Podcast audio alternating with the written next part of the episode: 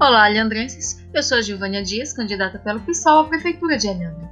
Está no nosso projeto a criação de um centro de atendimento à mulher com a finalidade de acolher mulheres e meninas vítimas de violência de qualquer natureza, oferecendo-lhes abrigo quando necessário, bem como acompanhamento psicossocial e tratamento para romper com os laços de violência.